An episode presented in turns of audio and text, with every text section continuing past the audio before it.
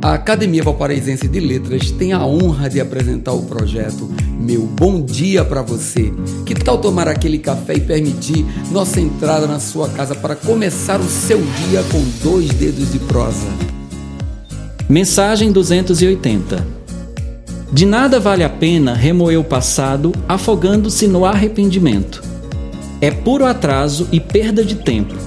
Naquela época você não tinha a maturidade que tem hoje essa mesma maturidade foi conquistada com uma quantidade razoável de erros e acertos. O que deu errado lá atrás, na realidade, foi lição para o agora.